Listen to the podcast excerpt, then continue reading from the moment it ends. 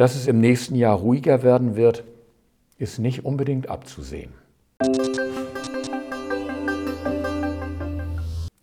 Liebe Teilnehmerinnen und Teilnehmer an diesem letzten Impuls des Jahres 2021. Über den heutigen Silvestertag ist als biblische Lesung Psalm 46 gesetzt.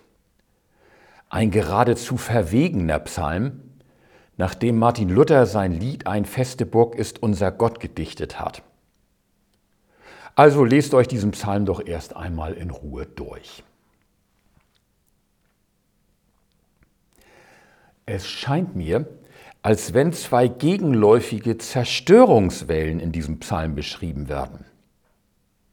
Mir macht das eher Angst, aber dem Psalmbeter offensichtlich nicht. Manchmal tut es ja gut, in kitzeligen Situationen jemanden bei sich zu haben, der die Nerven behält. Die erste Zerstörungswelle richtet sich gegen das Volk Gottes. Das finde ich sehr bedrohlich. Sie ist wie das Tosen des Meeres gegen eine Insel, ein Tosen, das alles zu verschlingen droht. Dieses chaotische Toben haben wir im vergangenen Jahr immer wieder verspürt. Manchmal verging uns Hören und Sehen. Ich glaube, ich kann es mir heute ersparen, die bekannte Liste der Krisen und Bedrohungen aufzuzählen.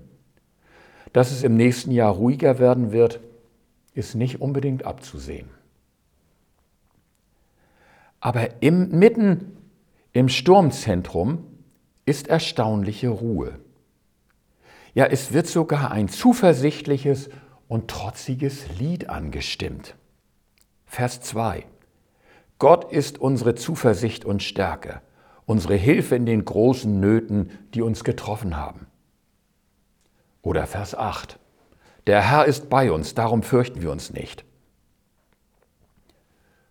Die Erfahrung, dass Gott bei uns geblieben ist, haben wir im vergangenen Jahr auch gemacht.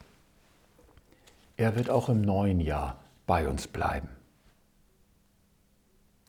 Aber dann setzt Gott seine Zerstörungswelle gegen die chaotischen Mächte.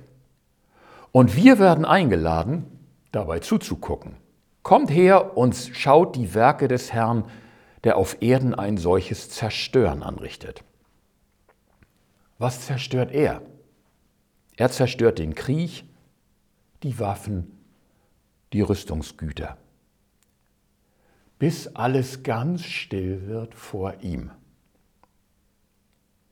Das ist übrigens der Aufruf zu Gottesdienst und Anbetung in der Bibel. Seid still vor Gott. Er ist da. Ist uns, glaube ich, ein bisschen fremd geworden. Ist das nur eine fromme Vision oder hat das Realität? Manchmal erleben wir als Christen das vielleicht eher als inneres Geschehen wenn wir mit unserem Chaos in uns und um uns zu Gott kommen, dass es vor ihm still wird, wie bei Elia, und wir eine ganz neue Sicht und Perspektive erhalten. Das wünsche ich euch allen immer wieder im neuen Jahr, dass ihr stille werdet und Gott und sein Tun anbetend betrachtet. Manchmal tut Gott das auch in den äußeren Realitäten.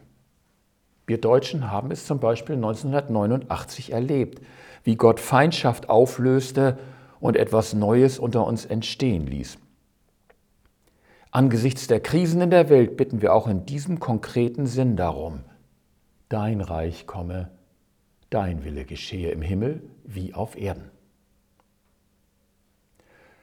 Und dann gehen wir dahin und wandern von einem Jahr zum anderen. Wir leben und gedeihen vom Alten bis zum Neuen. Gott will diesen Psalm einmal ganz erfüllen und wir werden zuschauen, wie er die Zerstörung zerstört und alles neu macht. Dies Ziel wollen wir nicht aus den Augen verlieren. Jeder Jahreswechsel erinnert uns daran. Und ich wünsche euch ein gutes und gesegnetes neues Jahr.